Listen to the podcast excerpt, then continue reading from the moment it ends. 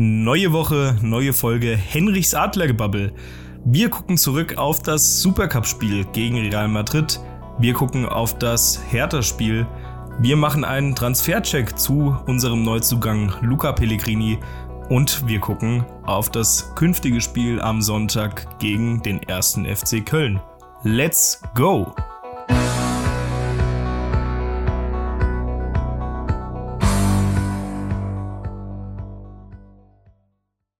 Wir schreiben Dienstag, den 16.08., drei Tage nach dem 1:1 gegen Hertha BSC. Aber da soll es jetzt am Anfang gar nicht drum gehen. Wir wollen anfangen mit dem Spiel, mit dem Supercup-Spiel gegen Real Madrid. Max, kannst du uns da ein bisschen mehr zu sagen? Ja, ich habe mir auf jeden Fall das Ganze nochmal angesehen, beziehungsweise ich habe ähm, beim Spiel natürlich schon ganz klare Unterschiede zum Spiel gegen die Bayern erkannt. Ich habe auf der ähm, bei der Aufnahme vor dem Spiel gegen Real gesagt, wir kriegen definitiv weniger Gegentore, weil man aus den Fehlern gelernt hat per Videoanalyse. Ähm, ich habe ein paar Takes mitgenommen aus dem Realspiel und zwar unter anderem die Tore. Ja, ich will nicht sagen, hat man sich selber reingelegt. Also das 1-0 war wieder mal absolut geschenkt. Das war ja nach dem Eckball, glaube ich, ne? Ja, wo, wo Trapp äh, Trapp und drei Verteidiger sich nicht einig werden, die Zuordnung nicht stimmt und dann war es halt ein geschenktes, wieder auch ein frühes Gegentor, glaube ich, relativ früh. Relativ früh, ich weiß es gerade gar nicht ähm, mehr, aber es war um die 20. Minute. Genau, rum. genau. Und äh, also die Abwehr war besser, logischerweise, weil wir haben eigentlich gegen einen vergleichbar guten Gegner gespielt, wie gegen die Bayern. Aber ähm, ja, ich muss sagen, äh, die Zuordnung stimmt halt einfach immer noch nicht. Und was mir aufgefallen ist, klar, du kannst so Tore gegen Real nicht, ähm, nicht verhindern, aber es waren halt Situationen, die man hätte besser verteidigen können. Zum Beispiel das zweite Tor war, glaube ich, einfach Benzema schießt aus 15 Metern aufs Tor oder so und ist halt drin. Und das sind, glaube ich, die Situation ist, glaube ich, zwei gegen drei, also zwei von Real gegen drei oder vier von Frankfurt. Und der Ball kommt in die Mitte und findet trotzdem Benzema. Und dann muss ich mich fragen, okay, warum lässt man den Realspieler überhaupt in die Mitte passen? Und warum ist Benzema, der der beste Stürmer Europas ist, warum ist der nicht zugestellt? Und was mir auch aufgefallen ist bei der Ecke, also dem 1-0, ähm, dass, glaube ich, ein Frankfurter zuerst am Ball war oder einer von Real und man hat dann die Chance irgendwie, das war ganz genau wie gegen Bayern, man hat einfach die Chance verpasst, den Ball zu klären. Und dann fällt das Tor. Ja, definitiv. Ähm, wenn wir vor das Einzelne gucken, 14. Minute, ähm, Kamada steht, ich will nicht sagen, alleine vor Courtois, aber ja, im Endeffekt stand er alleine vor Courtois. Es war nur Alaba oder Militao davor und hat die Chance, ja, auf 1-0 zu stellen für die Eintracht. In der Situation fand ich persönlich, dass Kamada sich zu viel Zeit gelassen hat, zu sehr drüber nachgedacht hat. Was man aber auch ganz klar sagen muss, ist, dass du in der Szene gesehen hast, wie gut Courtois mit seinen Vordermännern abgestimmt ist. Also Courtois hat sich schon zwei Sekunden scheinbar vor Kamada entschieden, wo er wohl hinschießt. Und ja, ganz klasse gemacht. Generell zu dem Spiel zu sagen, ich fand, wir haben eine andere Eintracht, eine deutlich veränderte Eintracht gegenüber dem Bayern-Spiel gesehen. Wir haben eine ja, verstärkte Eintracht gegenüber dem Bayern-Spiel gesehen. Und ich will auch noch mal ganz klar sagen, es ist ja Real Madrid. Du kannst 2-0 gegen Real Madrid verlieren, das ist vollkommen okay. Ich fand vor allen Dingen, wir haben uns in dem ganzen Spielverlauf wirklich nicht schlecht präsentiert. Wir haben mitgehalten größtenteils. Die Überhand war ganz klar bei Real, was man auch in manchen individuellen Fehlern gesehen hat, die wir gemacht haben, wie du es angesprochen hast, bei dem 1 zu 0 für Real Madrid. Ähm, die Ecke kommt und wird Richtung ja, Außenlinie geklärt. Und dann laufen Trapp, Tuta und ich glaube, es war Touré ja, laufen zu, ich meine, zu Casimiro, ähm, was dann vollkommen das Tor frei macht und auch Alaba freistehen lässt, was dann eben das 1 zu 0 zur Folge hat. Also, wenn Trapp, ich kritisiere eigentlich Trapp selten, ähm, weil ich finde, es ist ein grundsätzlich starker Keeper. Aber wenn Trapp doch da rauskommt, wer sollte ihn eigentlich haben? Glaube, die drei haben sich da gegenseitig ja, behindert und dementsprechend ist dann das 1 zu 0 gefallen. Da kann ich nur mitgehen. Ich weiß es nicht, ob es beim Torwart lag, der Fehler, aber wie beim Spiel da, davor gegen Bayern und auch, muss man auch sagen, wir sprechen zwar noch nicht über Hertha, aber es fehlt einfach hinten die Abstimmung und es fehlt irgendwie die Eingespieltheit und ich kann es jetzt gar nicht so genau beschreiben. Also ich würde jetzt einfach noch mal kurz äh, meinen generellen Take von dem Spiel sagen. Ich stimme dir auf jeden Fall zu. Also wir waren eine sehr, sehr verbesserte, spielstarke Eintracht wir sind in der, in der Zentrale zumindest, ähm, haben wir, äh, würde ich sagen, mitgehalten. Also wenn man jetzt So Kamada nimmt, die eindeutig gut gespielt haben, sehr, sehr viel besser gespielt haben, ähm, dann muss ich sagen, das ist ja so nicht selbstverständlich, dass der Europa League-Sieger, der Eintracht Frankfurt heißt, mit dem Champions League-Sieger auf dem Level mithalten kann, auf was aber Fall. wir uns ankreiden müssen, wo man die Unterschiede halt sieht. Äh, in der Abwehr hat die Abstimmung nicht gefehlt und man hat einfach wieder den Leuten zu viel Räume gelassen. Gut, dass du jetzt Vinicius Junior nicht decken kannst, weil der halt zu schnell ist, ist bekannt. Aber dadurch sind ja die Tore jetzt nicht unbedingt entstanden, sondern einfach Zuordnungsfehler beim Standard, den Ball nicht geklärt und ähm, dann einfach Benzema nicht gedeckt oder der hat sich halt im Rücken des Verteidigers weggeschlichen. Kann passieren, kann man aber vermeiden. Von daher waren wir da gar nicht so weit unterschiedlich zu Real, nur halt der Unterschied war, wir haben halt unsere Chancen nicht genutzt. Ja. Wir haben uns selbst schöne Chancen rausgespielt. Das war ja gegen Bayern gar nicht der Fall. Und das hat hier geklappt gegen Real.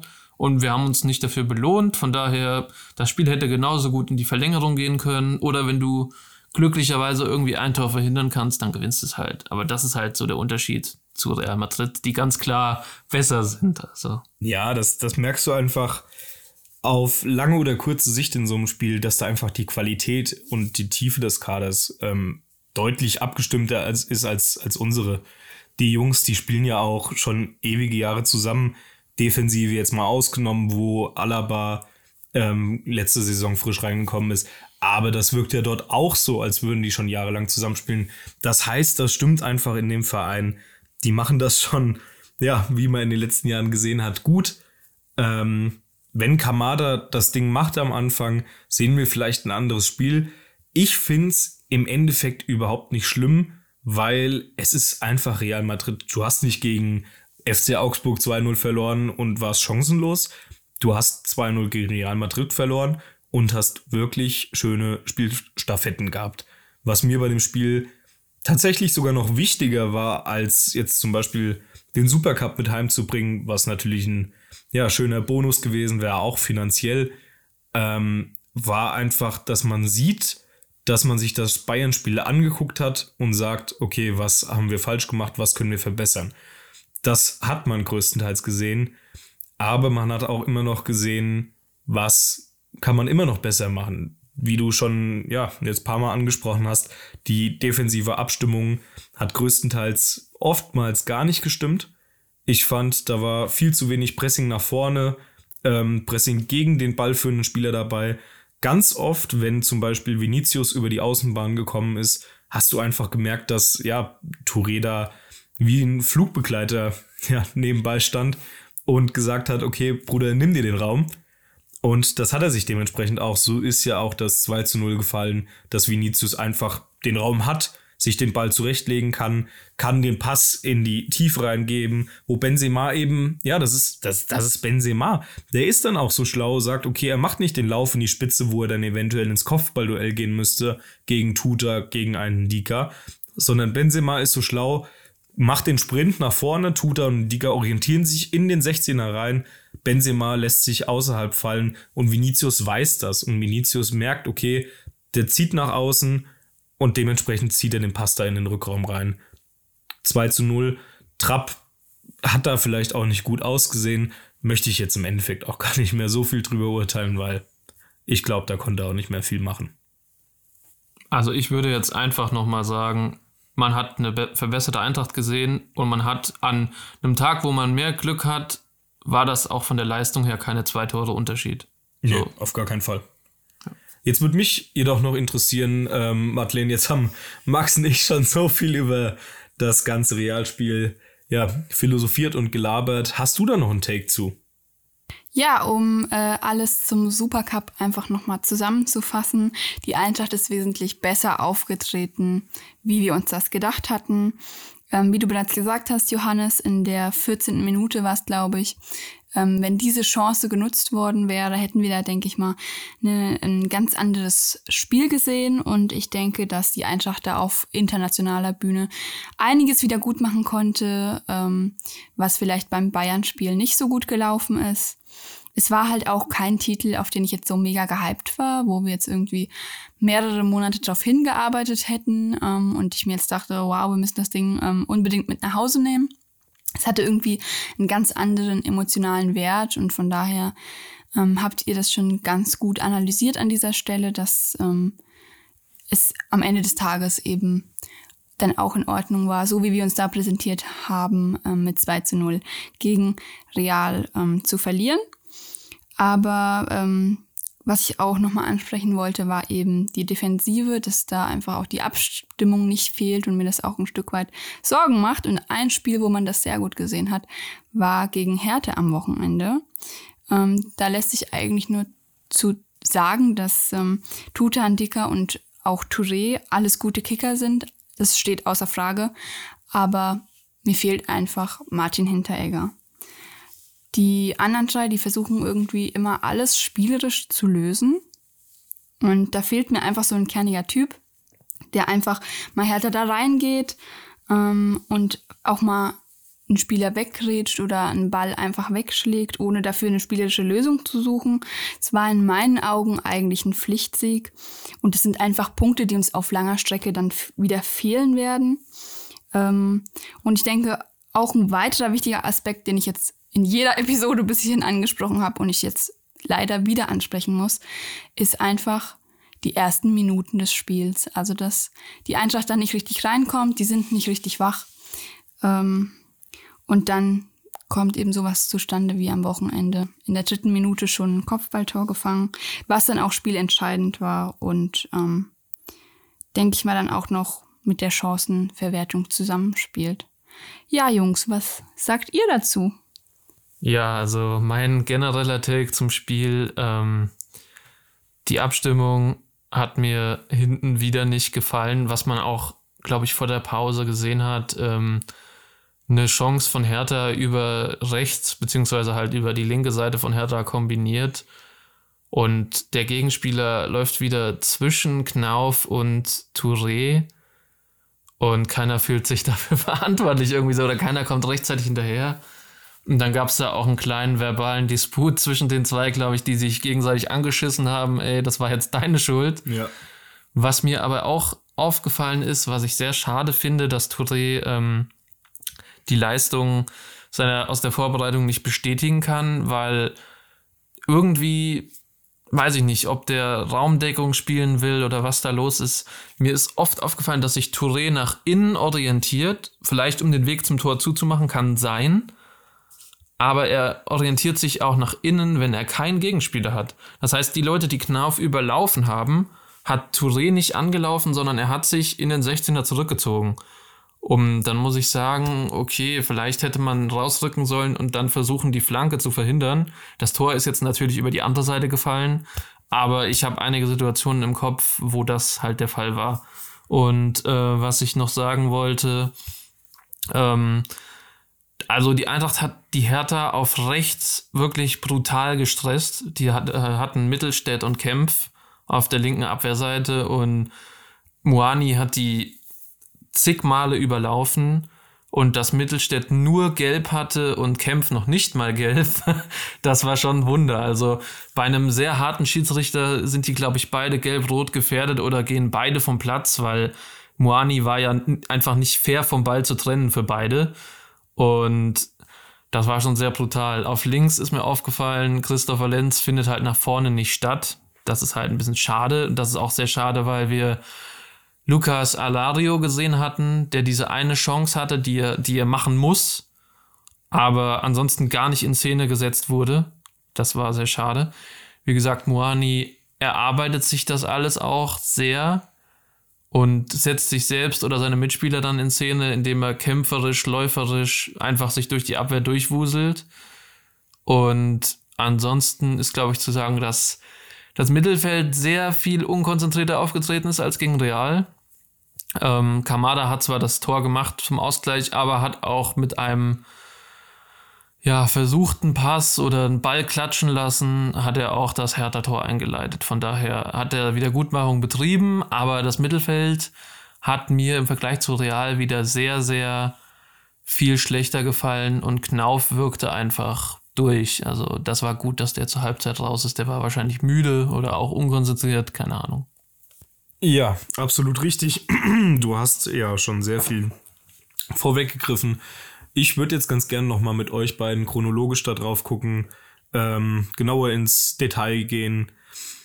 Wir sind ins Spiel reingegangen und haben alle in der letzten Folge gesagt, das muss, müssen die ersten drei Punkte sein.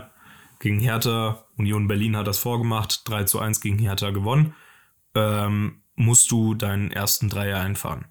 Das ist vollkommen okay, gegen Bayern München zu verlieren. Über die Art und Weise haben wir gesprochen. Das ist vollkommen okay, gegen Real Madrid zu verlieren. Aber im Endeffekt muss Hertha BSC dein erster Dreier sein in der Saison. In der dritten Minute hat das Ganze angefangen. Ein wahnsinnig schwacher Pass von Kamada, der wieder zurück zur Abwehr gehen sollte. Da hat der Spielaufbau an der Stelle auch nicht gestimmt. Der Gegenspieler der Hertha fängt den Ball ab, spielt nach außen zu Luke Bacchio. Lenz war da schon vorgerückt, wollte schon in die Offensive gehen und rennt zurück. Ndika und Lenz wollen Luke Bacchio an dem Punkt scheinbar doppeln. Was ich sagen muss, das habe ich auch eben beim, bei der Realanalyse gesagt, Ndika und Lenz Luke, äh, decken da Luke Bacchio im Endeffekt auch wieder nur wie Flugbegleiter.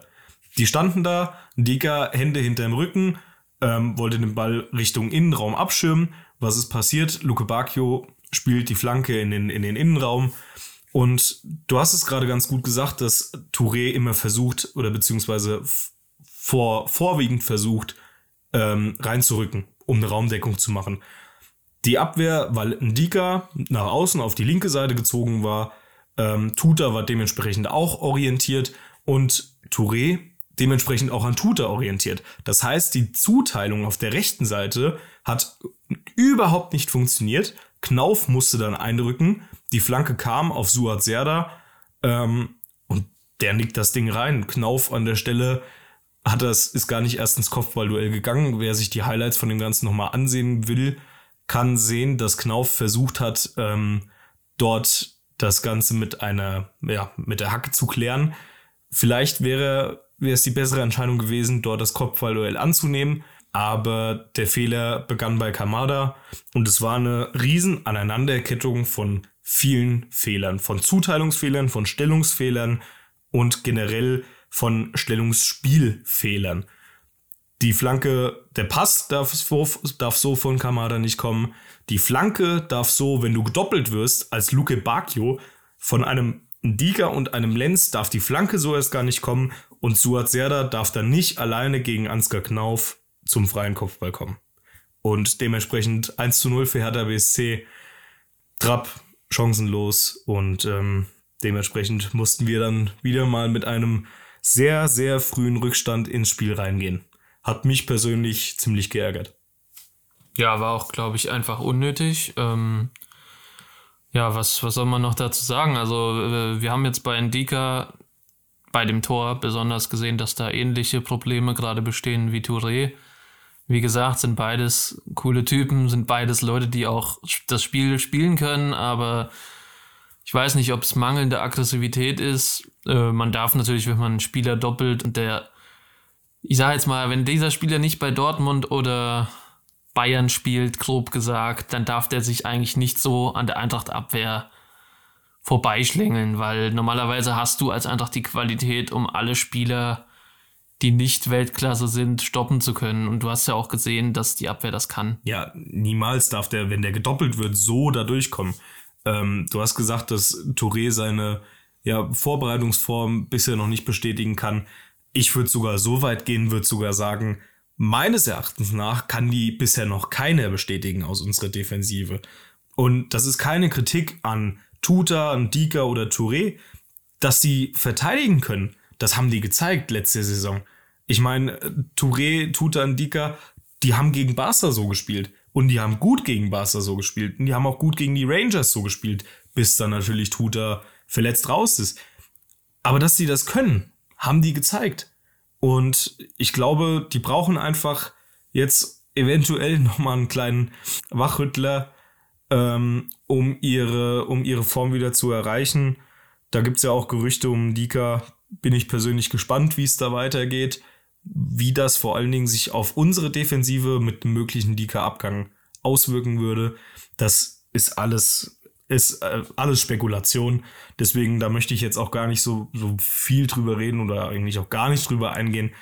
Ähm, aber es fehlt aktuell, das habe ich, das habe ich die Woche zu euch geschrieben, dass meines Erachtens nach gerade dieser klare Abwehrchef fehlt.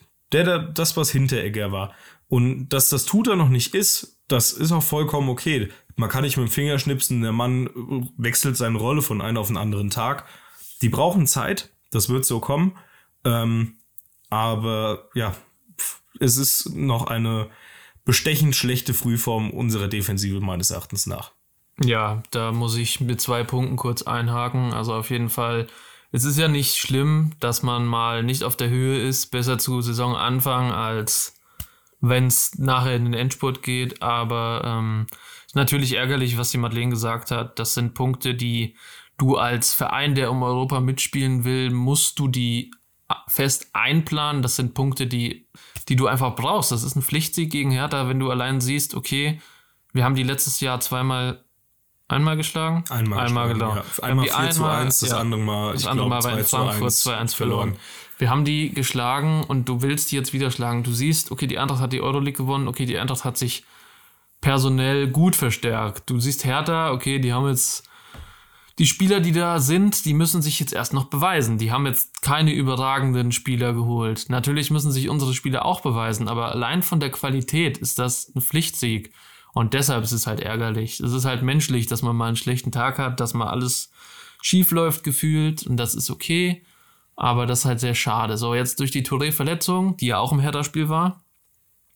Wie du sagst, ähm, fehlt uns der Abwehrchef. Durch die Touré-Verletzung hast du jetzt wenn du das System beibehältst, die Möglichkeit, Makoto Hasebe zu bringen. Ähm, jemand, der Übersicht hat, jemand, der abgeklärt ist, jemand, der vor allen Dingen Ruhe in die Mannschaft. Das hast du ja auch bringt. schon im Hertha-Spiel gemerkt. Als Hasebe reinkam, hast du gemerkt, dass deutlich mehr Orientierung, Sortierung und Ruhe in der Abwehr drin war.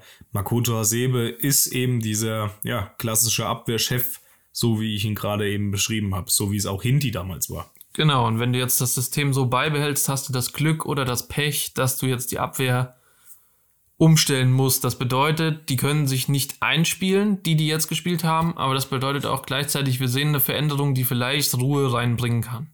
Definitiv. Aber du hast eben auch schon mal angesprochen, lass uns mal auf die siebte Minute schauen. Ähm, dort spielt Ansgar Knauf, ja, steckt wunderschön durch zu Daichi Kamada, der steht rechts alleine vor dem Hertha-Torwart vor Christensen frei. Ähm, was mich gewundert hat, ist, dass er dann nochmal nach links zu Alario ablegt, ablegt, wobei er doch eigentlich meines Erachtens nach eine wirklich schöne Schussposition hatte, oder? Das stimmt.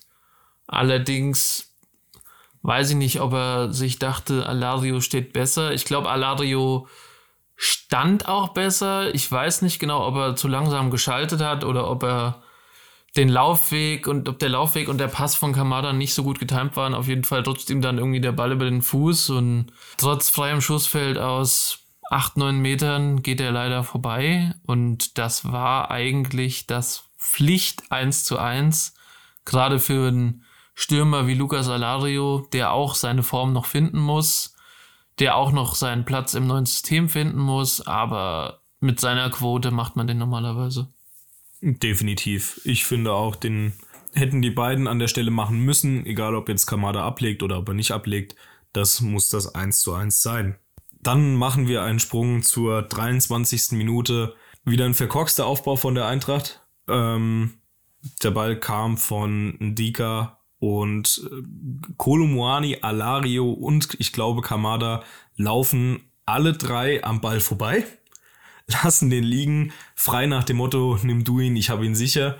Ähm, und Marc Oliver Kempf kommt dann ja, von hinten, schnappt sich den Ball, spielt nach links außen zu Mittelstädt, der frei flankt und weil die alle wieder zu weit aufgerückt sind, ähm, steht Kanga äh, alleine vor Trapp. Und da hatten wir an der Stelle wirklich das Schweineglück, dass Kanga den ja schlecht schießt, schlecht annimmt und über die Latte haut. Und das hätte auch gut und gerne das 2 zu 0 für Hertha BSC sein können.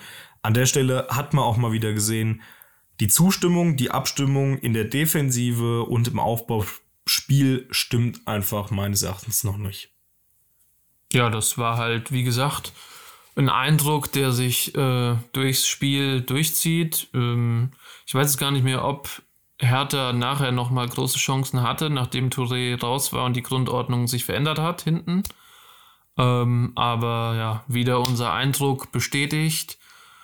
Und ja, ich denke mal, die Fehler waren ja alle recht, ähm, recht gleich, die die Abwehr gemacht hat, beziehungsweise wir wissen ja, was schief läuft. Ich denke, die Jungs wissen es auch. Äh, mich würde jetzt aber noch besonders interessieren, was denn im Spiel nach vorne, beziehungsweise im Mittelfeld, äh, die Abstimmung Mittelfeld, Sturm, was da gut geklappt hat. Vielleicht hast du da noch für uns was notiert, wo wir uns kurz mit auseinandersetzen können. Um ehrlich zu sein, naja, äh, viel hat da nicht geklappt in, der, in, dem, in dem Spiel nach vorne. Was mir gefällt, und das hat man gegen Magdeburg, hat man das richtig gut gesehen, das hat man auch gegen Real Madrid gesehen. Du hast immer wieder diese Staffetten, wo wir vorne ein wahnsinnig schönes Kombinationsspiel haben. Das heißt, der Aufbau klappt, so spielt ein weiter, nimmt einen an, guckt hoch, spielt weiter. Kamada genau das gleiche, kriegt den Pass, nimmt ihn kurz an, guckt hoch, spielt weiter. Das sind ein, zwei Ballberührungen und dann geht der Ball immer weiter. Da ist richtig Bewegung im Spiel drin und da ist auch richtig Verschiebung in dem Spiel drin, sodass du es der Abwehr vorne richtig schwer machst, Zugriff auf dein eigenes Spiel zu bekommen. Und ich finde, wenn wir das etablieren in unser Spielsystem, wie wir das gegen Magdeburg richtig gut gemacht haben, dann ist das ein richtig, richtig geiler Spielaufbau, was man ganz klar sagen muss, die Spieler dafür haben wir. Ein Mario Götze, der hat das Spiel teilweise in seiner, in seiner Prime hat er das perfektioniert, dieses Klatschen lassen und weiter. Ein Kamada kann das. Ein Gibril So kann das auch.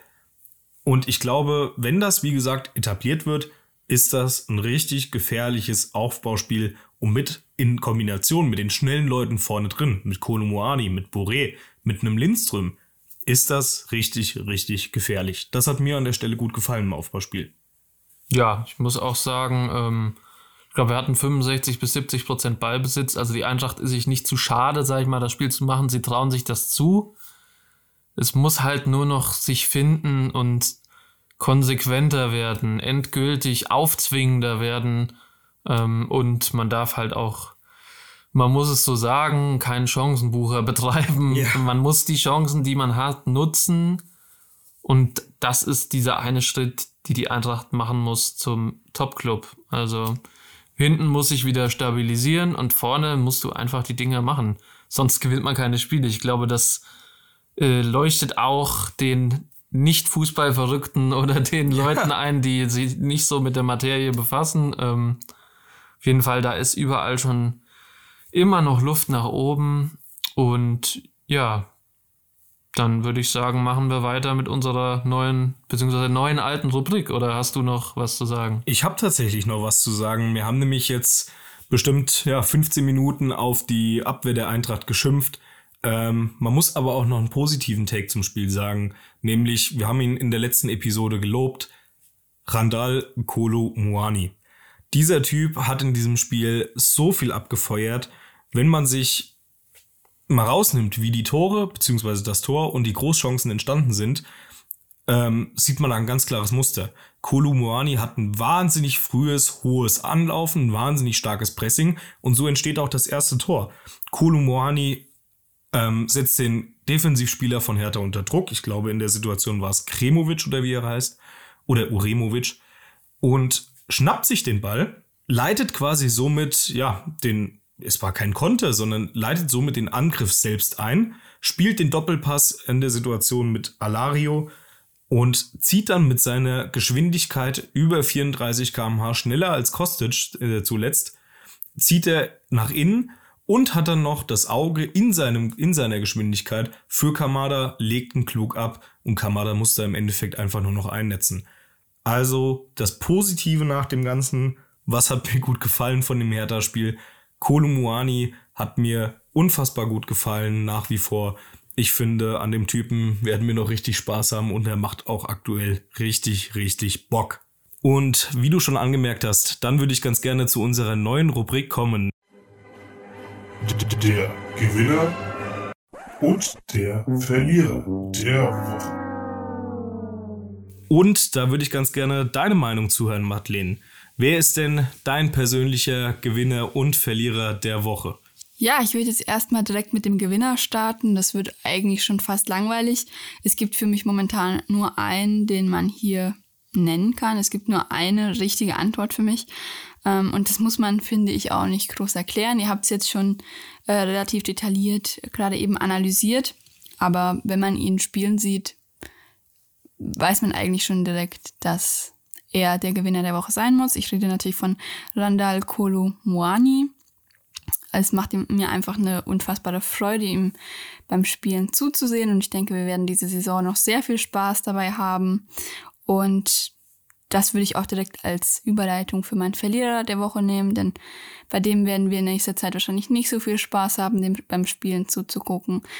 Ich rede natürlich von Almami Touré. Er hat eine gute Vorbereitung geliefert, aber jetzt dann leider sich eine schwere Muskelverletzung zugezogen.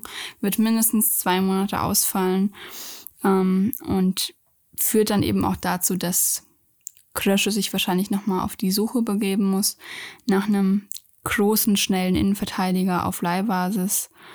Ähm, da bleibt mir eigentlich nichts zu sagen, außer gute Besserung an Touré und dass ich einfach hoffe, dass er auf jeden Fall es relativ schnell schafft, dann wieder gut einzusteigen. Ähm, Maxi, was ist denn deine Meinung dazu? Ja, an der Stelle gehe ich sofort mit. Äh, kann einem nur leid tun. Touré hat jetzt etwas geschwächelt und hat jetzt leider nicht die Chance, ähm, seine Leistungen zu korrigieren bzw. seine Form zu finden, sondern ist jetzt durch die Verletzung ausgebremst, wird rausgenommen und wird sich zurückkämpfen müssen, wenn er denn dann wiederkommt in drei, vier Monaten. Also er ist seit zwei Monate verletzt und muss dann natürlich erstmal wieder fit werden. Das ist ja klar. Und äh, mein Gewinner der Woche habe ich allerdings jemand anderen mir ausgesucht. Und zwar habe ich da Rafa Boré, der mit äh, einem Joker-Einsatz in Berlin wieder ein bisschen mehr Schwung reingebracht hat. Es wurde nochmal gefährlich. Er hat oder hätte fast einen Elfmeter noch rausgeholt und ähm, hat sich da in meinen Augen auf jeden Fall für die Doppelspitze beworben oder aber weitere Joker-Einsätze ähm, gerechtfertigt, denn was ich auch absolut sagen muss, äh, Kolumuani ist da vorne jetzt erstmal festgespielt. Der wird gesetzt sein, weil der war einfach in allen Spielen bisher vom Einsatz her überragend und von den Fähigkeiten sowieso. Ja, Raphael Boré, ähm, den hatte ich tatsächlich gar nicht auf dem Zettel. Aber finde ich interessante Wahl, kann ich auch absolut nachvollziehen. Ähm, finde, der hat nach seiner Einwechslung gegen Hertha auch wirklich ein starkes Spiel gemacht. Kolumuani hingegen hatte ich genauso auf meinem Zettel. Ähm, ist eigentlich alles zugesagt und ich denke mal, wer, wer es noch nicht gesehen hat, wird sich auch in den Highlights angucken können, wie sehr der Mann vorne abfackelt. Und in der Leistungsphase, ja, wie er gerade ist, ist der unverzichtbar für die Startelf. Können wir uns alle drauf einigen. Ähm, wen ich aber noch zusätzlich habe als Gewinner, war Farida Alidou. Finde ich wahnsinnig interessant. Der kam am Samstag für einen, ja, leider schwachen Knauf rein und die rechte Seite war direkt wiederbelebt. Der war direkt mit mehr Tempo dabei. Muss auch sagen, der war wirklich aufmerksam in der Defensivarbeit, hatte eine gute Übersicht, leider einen ja, etwas verkorksten Pass gespielt. Der sollte zu Alario kommen, ist dann leider ins Ausgegangen. Aber ich würde mir tatsächlich wünschen, wenn jetzt von Ansgar Knauf keine großartige Leistungssteigerung zu erwarten ist, dass man eventuell, ja, eventuell mit Farida Alidou in eine kleine Testphase geht, ihm eventuell das ein oder andere Spiel von der Startelf gibt und dann sieht, wie sich der Junge so entwickelt, weil ich glaube, das tut dem Jungen richtig, richtig gut, wenn der sich sein Selbstvertrauen aufbaut, wenn der sich einspielen kann bei uns. Und was man ganz klar dazu sagen muss, ist, Ansgar Knauf gehört nicht uns. Ansgar Knauf gehört Borussia Dortmund und wir bilden gerade Ansgar Knauf für Borussia Dortmund aus. Farida Alidou hingegen ist unser Spieler. Ich glaube, da würden wir nur von profitieren. Und jetzt habe ich so oft Ansgar Knauf in den letzten 10 bis 20 Sekunden gesagt und das bringt mich auch gerade zu meinem Verlierer der Woche. Das ist vielleicht ja eine unpopular Opinion, aber ich wähle Ansgar Knauf zu meinem Verlierer der Woche. Ich fand, er hat gegen Real Madrid kein besonders herausragendes Spiel gemacht, was vollkommen okay ist. Aber gegen Hertha war er überhaupt gar nicht im Spiel. Hat anstatt den cleveren Pass zu spielen, den schnellen Pass zu spielen, hat er versucht, ähm, ja, die Gegner aussteigen zu lassen und ist dann meistens an Gegner Nummer zwei gescheitert. Bis auf die Szene, wo er den Pass gespielt hatte zu Kamada in der siebten Minute, kam da nicht mehr viel davon und deswegen zu Recht zur 45. Minute oder zur Halbzeit ausgewechselt worden. Ich wünsche ihm natürlich, dass ja, er seine bestechende Form aus der letzten Saison wieder, wieder bekommt, sich wieder fängt. Ähm, aber das war für mich persönlich am Wochenende einfach zu wenig. Ja, wir haben auf jeden Fall einen schwächelnden Ansgar Knauf gesehen. Was man dazu noch sagen muss, es ist halt ein junger Spieler und er darf seine Fehler machen. Die hat er in der Rückrunde nicht gemacht, als er reinkam bei Eintracht. Und jetzt ist halt seine zweite Saison. Und ähm, ja, hat auch in, im Trainingslager, glaube ich, fünf, sechs Tage verpasst wegen einer Hüftprellung oder einer Hüftreizung und äh, muss halt jetzt auch erst noch seine Form finden. Ich denke, das wird er auch. Und wenn nicht, hast du ja gesagt, haben wir in Ali Du eine Alternative, der, wenn er formstark ist, glaube ich, Konkurrenzkampf mit Knauf sehr anheizen kann. Ich denke, damit ist alles gesagt zu unserem ja, Gewinner und Verlierer der Woche. Und dann beenden wir die Rubrik für diese Woche. Der Gewinner und der Verlierer der Woche. Ja, und da kommen wir jetzt äh, zum neuesten Transfer, nämlich Luca Pellegrini.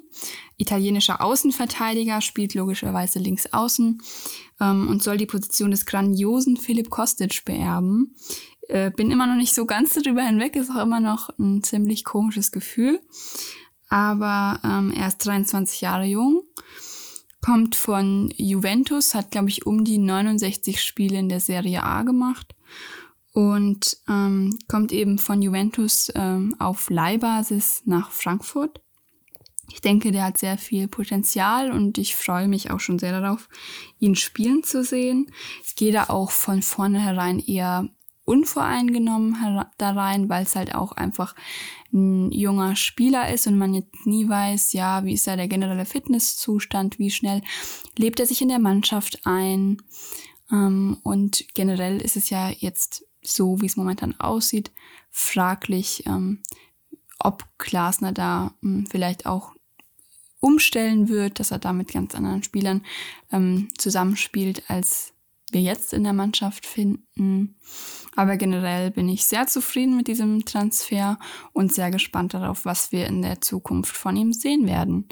Ja, Jungs, wie fandet ihr den Transfer? Was sind so eure Erwartungen und seid ihr gehypt? Ja, also ich muss an der Stelle sagen, ähm, wichtig ist erstmal beim Transfercheck, was kann ein neuer Spieler und was kann er nicht. Und deshalb sage ich jetzt mal von vornherein, wir werden keinen Philipp Kostic 2.0 sehen bei der Eintracht. Dafür hat man einfach nicht das Geld. Das ist einfach so. Und deshalb bin ich gespannt, ob man mit Pellegrini Fünferkette spielen kann. Kann der dieser Schienenspieler sein? Angeblich kann der das. Wir haben jetzt gegen Hertha gesehen, Chris Lenz kann das nicht. Der ist eher der Linksverteidiger fürs 4-4-2. Beziehungsweise Pellegrini kann bestimmt auch 4-4-2 spielen. Ähm, es geht dabei jetzt halt nur, wir haben jetzt endlich die Alternative zu Lenz, um die man sich etwas Sorgen gemacht hat. Und ich denke, jemand, der bei Juve ausgebildet, beziehungsweise von verschiedenen italienischen Ausbildungsvereinen zu Juve gekommen ist, der hat doch durchaus auch das Potenzial und darf sich jetzt auch in der Bundesliga beweisen. Ich bin gespannt. Und ich würde an der Stelle mich einfach mal zurückhalten, weil ich will mir erst ein Urteil bilden, wenn der für uns aufgelaufen ist. Ja, ganz genau. Ich denke, ein allzu frühes Urteil kann man über den Spieler nicht geben. Ähm, es, wie du schon gesagt hast, es wird kein 1 zu 1 Kostic-Ersatz sein. Das erwartet, glaube ich, aber auch keiner von ihm. Die Frage der Systemumstellung, die werden wir noch besprechen. Aber man muss dazu sagen, Pellegrini hat letzte Saison zwei Spiele als linker Mittelfeldspieler gemacht, den Rest als linker Verteidiger und auch gut und gerne das eine oder andere Spiel ja verletzt gefehlt.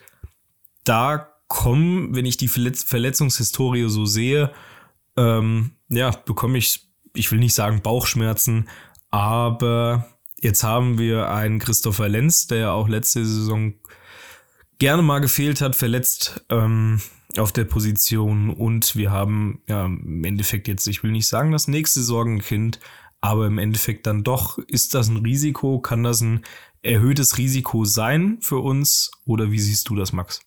Ja, ich würde an der Stelle mit einem bekannten Spruch starten, hast du Scheiße am Schuh, hast du Scheiße am Schuh.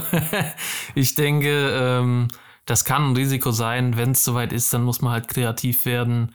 Äh, mir geht es jetzt eher darum, dass ich die Eintracht hoffentlich verstärkt sehe mit mehr Variationen auf der linken Seite. Und äh, keine Ahnung, dann warten wir mal, ob der junge Bundesliga kann. Dann warten wir, ob der ein bisschen offensiveren, offensivere Spielausrichtung hat als Chris Lenz. Das wäre ganz cool, finde ich. Außer man stellt halt das System um. Ähm, wobei wir schon bei der Frage wären. Also ich erwarte, wenn Pellegrini sich denn ähm, an Bundesliga gewöhnen kann und gut trainiert und alles und das schon so ein bisschen funktioniert, erwarte ich ihn gegen Köln, muss ich sagen. Und ähm, jetzt haben wir äh, die folgenden Fragezeichen noch bei dem System. Auf jeden Fall links, wie gesagt, sehe ich Pellegrini in der Fünferkette wenn wir denn die Fünferkette beibehalten. Dann für Touré denke ich, wenn wir Fünferkette spielen, erwarten wir alle Hasebe, der da hinten das Ganze stabilisiert. Auf rechts bleibt die Frage, wer trainiert diese Woche besser, weil, wie wir gesagt haben, Alidu hat sich durchaus empfohlen für den ersten Startelf-Einsatz, glaube ich, ne, ja. Und ähm, vorne erwarte ich die Doppelspitze, äh, Muani Boré hat gut funktioniert, waren zwar nur, glaube ich, 20, 25 Minuten in Berlin, aber hat mir besser gefallen als Alario äh, Muani, wobei man sagen muss, wenn man mit Pellegrini jetzt jemanden hat, der durchläuft und Flanken schlägt, dann wird Alario auf jeden Fall ein größerer Faktor als jetzt gegen Berlin, weil das ist ja leider äh, über die Lenzseite nicht passiert und erste Halbzeit über Knauf, der etwas geschwächelt hat, auch nicht passiert. Von daher, dann hast du einen zweiten großen Stürmer, der auch Zielspieler sein kann. Ähm, ja, ich denke, im Mittelfeld haben sich erstmal Kamada äh, so gefunden. Und dann muss man gucken, ob du eher einen ballsicheren Götze oder einen schnellen Lindström bringst, die beide noch nicht ihre Form gefunden haben. Lindström ja letztes Jahr in überragender Form gewesen. Götze, der sich jetzt erst wieder an die Liga gewöhnen muss und als Eintracht Spielsystem. Ähm, ja, was sind da so deine, eure Takes und erwartet ihr, dass das System umgestellt wird? Ich habe jetzt meine Optionen euch genannt. Wenn wir hinten mit Viererkette spielen und dann Lenz Pellegrini, dann wird auf jeden Fall Hasebe wegfallen und wir werden Knauf oder Alidu auf Rechtsverteidiger sehen. Äh, glaubt ihr, das System wird umgestellt mit diesen ungekannten Risiken, ob diese Spieler das Niveau haben, Viererkette und diese Position zu spielen oder behalten wir Altbekanntes bei, bringen Altmeister Hasebe und gucken uns mal an, ob Pellegrini Fünferkette kann. Was ja jetzt erstmal, so wie sich's anhört, das kleinere Übel wäre. Aber bringt das wirklich mehr defensive Stabilität oder müssen wir jetzt was tun? Ich glaube ganz ehrlich, anhand der Anzahl unserer aktuellen fitten Innenverteidiger, dass es wahrscheinlich gegen Köln eine Umstellung auf eine Viererkette geben wird. Wie das sich jetzt in den offensiven Bereichen ja, äh, zusammenstellt, werden wir sehen. Wir haben da ja heute auch schon regelrecht viel dis, äh, drüber diskutiert, ob das jetzt äh, ein 4-4-2, 4-2-2-2 ähm, oder ein 4-3-3 gibt. Ähm, dementsprechend wird sich das abzeichnen. Aber ich glaube, wir haben aktuell ein Innenverteidiger-Kontingent von äh, Dika, Tuta, Smolcic, Hasebe. Korrigiere mich, wenn ich einen vergesse. Nee, das stimmt so. Onguene ist ja, glaube ich, wenn überhaupt im Aufbautraining oder noch nicht mal. Und deshalb äh, Smolcic ist jetzt gegen Berlin nicht reingeworfen worden. Wahrscheinlich wollte man nicht noch mehr Unruhe mit einem Bundesliga-Debüt reinbringen, aber ich kann mir noch nicht vorstellen, dass der schon eine Option ist. Ich glaube, man gibt ihm jetzt zwei, drei Monate und wirft ihn dann mal irgendwann rein, wenn es wirklich ums Ergebnis halten geht, aber nicht von Beginn an ums wir wollen endlich mal ordentlich wegverteidigen und nicht ein frühes Gegentor kassieren. Vielleicht war man sich ja auch noch unsicher, ob er noch gesperrt irgendwo ist. Aus irgendwelchen Jugendligen, damals in Kroatien. Naja, ähm, wie gesagt, ich erwarte eine Systemumstellung. Ich glaube auch, dass gegen, dass gegen Köln Pellegrini sein Debüt geben wird auf der linken Seite. Da kommt man jetzt noch zu der Frage, wer könnte da rechts spielen.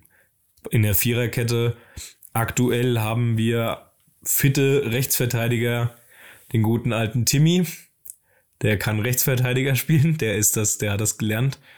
Ähm, und ansonsten müsste man da auf die offensiven Varianten Faride Alidu oder Ansgar Knauf gehen. Wäre das eine sinnvolle Option? Siehst du das oder siehst du das eher kritisch? Ähm, ich habe jetzt nicht so den Plan, wen Köln auf links außen hat, der dann gegen die spielen würde. Aber ich muss sagen, äh, wie gesagt, wenn man, ich glaube, das System stand und fällt mit Philipp Kostic, das haben wir ja schon mal gesagt. Und wenn man jetzt glaubt, zwei Punkte. Wenn man glaubt, Pellegrini kann das spielen, dann wird man das System beibehalten. Wenn man aber sich nicht sicher ist, ob er das spielen kann und sich aber sicher ist, dass man die defensiven Geschichten, dieses unabgestimmt sein, die Riesenlöcher, weil die Kette so weit aufrückt und so weiter, wenn man das jetzt in der Woche nicht verbessert, dann werde ich einen Systemwechsel als realistisch betrachten. Und ich glaube, dann, dann ist es halt, dann müssen die Jungs halt hinten rechts ran. Und das sind Profis, die kriegen das schon irgendwie auf die Kette. Ja, also ich glaube, wie gesagt, das wird jetzt nicht nur mit der Personalie Pellegrini stehen und fallen, sondern auch macht die Dreierkette mit Hasebe oder Smolcic, wie du gesagt hast, wir haben ja nur noch die beiden, die jetzt für Touré einspringen könnten, äh, macht die einen stärkeren Eindruck oder werden wir die Viererkette sehen und sehr viel defensiver aufgestellt sein? Ja, zu Köln dann noch der, der Take. Köln ist ziemlich gut in die Saison gestartet. Ähm, wir sprechen darüber ein 3 zu 1 gegen den Aufsteiger Schalke 04 und ein 2 zu 2 gegen die ja, Dosen aus Leipzig. Und auf der linken Seite spielt da Florian Kainz, der sich diese Saison auch schon präsentiert hat mit einem Tor und zwei Vorlagen. Das heißt, gerade über links ist scheinbar die Saison deren starke Position. Deswegen, es ist, es ist kritisch, äh, Timmy Chandler reinzuschmeißen. Weiß ich auch nicht, ob das funktioniert. Geiler Typ, aber spielerisch schwierig. Ähm, es ist, es sind auch als Eintracht-Fan, auch in der Euphorie der letzten Monate, sind es schwierige Zeiten. Und ich hätte nicht damit gerechnet, nachdem man in dieser Transferphase so oft gehört hat, ja, Kostic geht safe. Nee, jetzt kommt, jetzt bleibt er doch, hat, hat einen Vertrag schon so gut wie unterschrieben. Hätte ich nicht damit gedacht, äh, damit gerechnet, dass man noch mal in solche Situationen kommt, dass man sagt, boah, das ist gerade richtig anstrengend. Das ist gerade richtig anstrengend für den eigenen Kopf, sich da ja irgendwie reinzufuchsen und sich da irgendwie ein funktionierendes System auch mit dieser Verletzungskrise, die wir gerade haben. Ich will es nicht Krise nennen, weil es sind effektiv zwei Spieler, drei Spieler mit Buta. Aber es ist wirklich schwierig und nicht so einfach, wie, wie ich es mir gewünscht und erhofft hätte. Ja, das zeigt auf jeden Fall einfach nur, dass sich für uns streng genommen nichts verändert hat. Also es hat sich für uns was verändert in dem Fall. Äh, wir haben mit Alario, Götze, haben wir Spieler gewonnen, die Champions League erfahren sind und Bock auf Champions League haben, die wir vorher so nicht bekommen hätten. Und ansonsten, wir haben, es hat sich was verändert, dass große Namen zur Eintracht kommen. Das ist richtig, aber es hat sich nichts verändert, dass unsere großen Namen uns verlassen für größere Vereine. Leider, das ist halt einfach so geblieben. Das ist schon immer so. Das ist ein bisschen so die Eintracht-DNA. Und ähm, so ist das im Geschäft, so ist das in der Fußballwelt. Ich kann halt nur sagen, ähm, dass man da jetzt, man muss die, die alte Zeit, die alte Zeit sage ich, vor ein paar Monaten hat die Abwehr geklappt, vor ein paar Monaten hatten wir Kostic. Das muss alles jetzt an ACTA gelegt werden und jetzt sind wir im Jetzt und hier und in der Realität und wir brauchen jetzt einen, der entweder über links stabilisiert oder über links liefert. Wir brauchen eine Abwehr, die stabiler steht und wir brauchen ja einen Kolumuani, der nicht ganz so auf sich allein gestellt ist. Also ich meine, wir haben schon gesagt, der reißt alles ab da vorne, aber jetzt stellt euch vor, wie krass die Vordermannschaft spielt, wenn sie den in Szene setzen können und der sich nicht größtenteils selbst in Szene setzen muss und dann halt, wir haben gegen Hertha gesehen, der hat sich oft über außen am Gegenspieler vorbeigetankt. Also der hat den über außen überholt, hat einen viel längeren Weg und war trotzdem so viel schneller als der Verteidiger. Und dann ist er aber logischerweise oft oder manchmal nicht in Abschlussposition. Und jetzt brauchen wir entweder jemanden, der für ihn die Arbeit übernimmt und dann kann er mit seinem äh, Stellungsspiel glänzen. Oder aber wir brauchen einen Partner, einen Sturmpartner oder einen ein eingespieltes Offensivsystem, das wirklich Hand in Hand geht und äh, von den Stärken von Kolumuani profitieren kann. Die wissen, was er kann, die wissen, wo sie stehen müssen, um von ihm in Szene gesetzt zu werden oder um ihn in Szene zu setzen. Und dann können wir da vorne auf jeden Fall von der Qualität her alle Feuerwerke zünden und wirklich, ich sage jetzt mal, äh, wir könnten mit dieser Mannschaft bestimmt die dritt- oder viert offensiv stärkste Mannschaft der Liga stellen. Und wir müssen jetzt einfach gucken, dass wir hinten die Fehler minimieren. Und wie du schon gesagt hast, äh, wir haben ein bärenstarkes Aufbauspiel und guten Kombinationsfußball gesehen, der sich aber halt nicht belohnt hat, weil hinten zu viele Fehler gemacht wurden und vorne die Chancen nicht genutzt. Und deshalb, ähm, ja, ich erwarte gegen Köln ein schweres Spiel, wie du gesagt hast, sind gut gestartet die haben Selbstvertrauen, was wir jetzt noch nicht haben, weil wir haben nur gegen Magdeburg gewonnen. Und ich glaube noch nicht an die Systemumstellung, aber ich würde mir einfach wünschen, dass wir stabiler stehen und den Gegner nicht einladen. Ich meine, wenn der Gegner Weltklasse spielt und du fängst den Tor, ist okay. Aber wenn du hinter deinen Möglichkeiten bleibst und daraus entsteht ein Tor, das ist halt super ärgerlich. Ja, ganz klar. Ähm, ich denke auch, du hast es schon ja, zuvor in der Folge erwähnt, dass ja, die Doppelspitze eventuell mit Boré ähm, Kolomoani ganz gut tun wird. Boré hat ja auch schon letzte Saison erwähnt, dass er lieber um einen klassischen Neun herumspielt. Und das wird eventuell beiden ganz gut tun. Und vielleicht sehen wir diese Saison wirklich mitunter eine der stärksten SGE-Offensiven in den letzten Jahren, wenn sich das Ganze etabliert. Jetzt würde mich interessieren, Madeleine, jetzt haben wir so lange, haben der Max und ich über das äh, Köln-Spiel gelabert. Hast du denn da noch einen Take zu? Ich denke, ähm, dahingehend zum Spiel gegen Köln ist es auch nochmal sehr, sehr wichtig, die Umstände zum Spiel am Sonntag zu betrachten. Wir spielen um 15.30 Uhr, es ist ein Heimspiel. Ähm, wir haben schon oft gesehen, dass die Atmosphäre da viel reißen kann und ähm, die Fans, die Mannschaft da schon das ein oder andere Mal zum Sieg getragen haben. Ähm, wie ihr bereits gesagt habt, Köln ist sehr gut gestartet, steht momentan auf dem dritten Platz in der Liga. Äh, Im ersten Spiel der Bundesliga-Saison 3 zu 1 zu Hause gegen Schalke gewonnen, im zweiten Spiel ähm, 2 zu 2 auswärts gegen RB gespielt. Ähm, und momentan einfach sehr, sehr gut drauf. Ähm, diese Woche, donnerstags, Europa Conference League Qualifikation. Sie, da spielen sie um 20.30 Uhr zu Hause gegen die ungarische Fußballmannschaft war FC und ihr kennt es, ihr wisst selbst, ähm, wie es bei uns war, als wir ähm, ja englische Wochen hatten, als wir diese Doppel, wenn nicht sogar noch mit DFB-Pokal Dreifachbelastung hatten. Die werden sonntags dann immer noch sehr müde sein. Das steckt in, in den Knochen und die werden bestimmt auch rotieren. Ich denke, das wird sich dann auch hoffentlich positiv für uns äh, im Spielergebnis niederschlagen. Äh, aber bevor wir jetzt dazu kommen, ähm, was wir tippen. Noch einmal zu unseren Social Media Seiten. Mich würde jetzt interessieren, nachdem ihr uns so lange zugehört habt, was unsere Vision der ganzen Sache ist. Was ist denn eure Meinung dazu? Was ähm, ist eure Startelf fürs Spiel am Sonntag? Wie würdet ihr aufstellen? Ähm, was ist euer Wunschsystem, was ihr euch gut vorstellen könntet? Und vor allen Dingen, was tippt ihr, ähm, wie wir zu Hause gegen Köln abschneiden werden?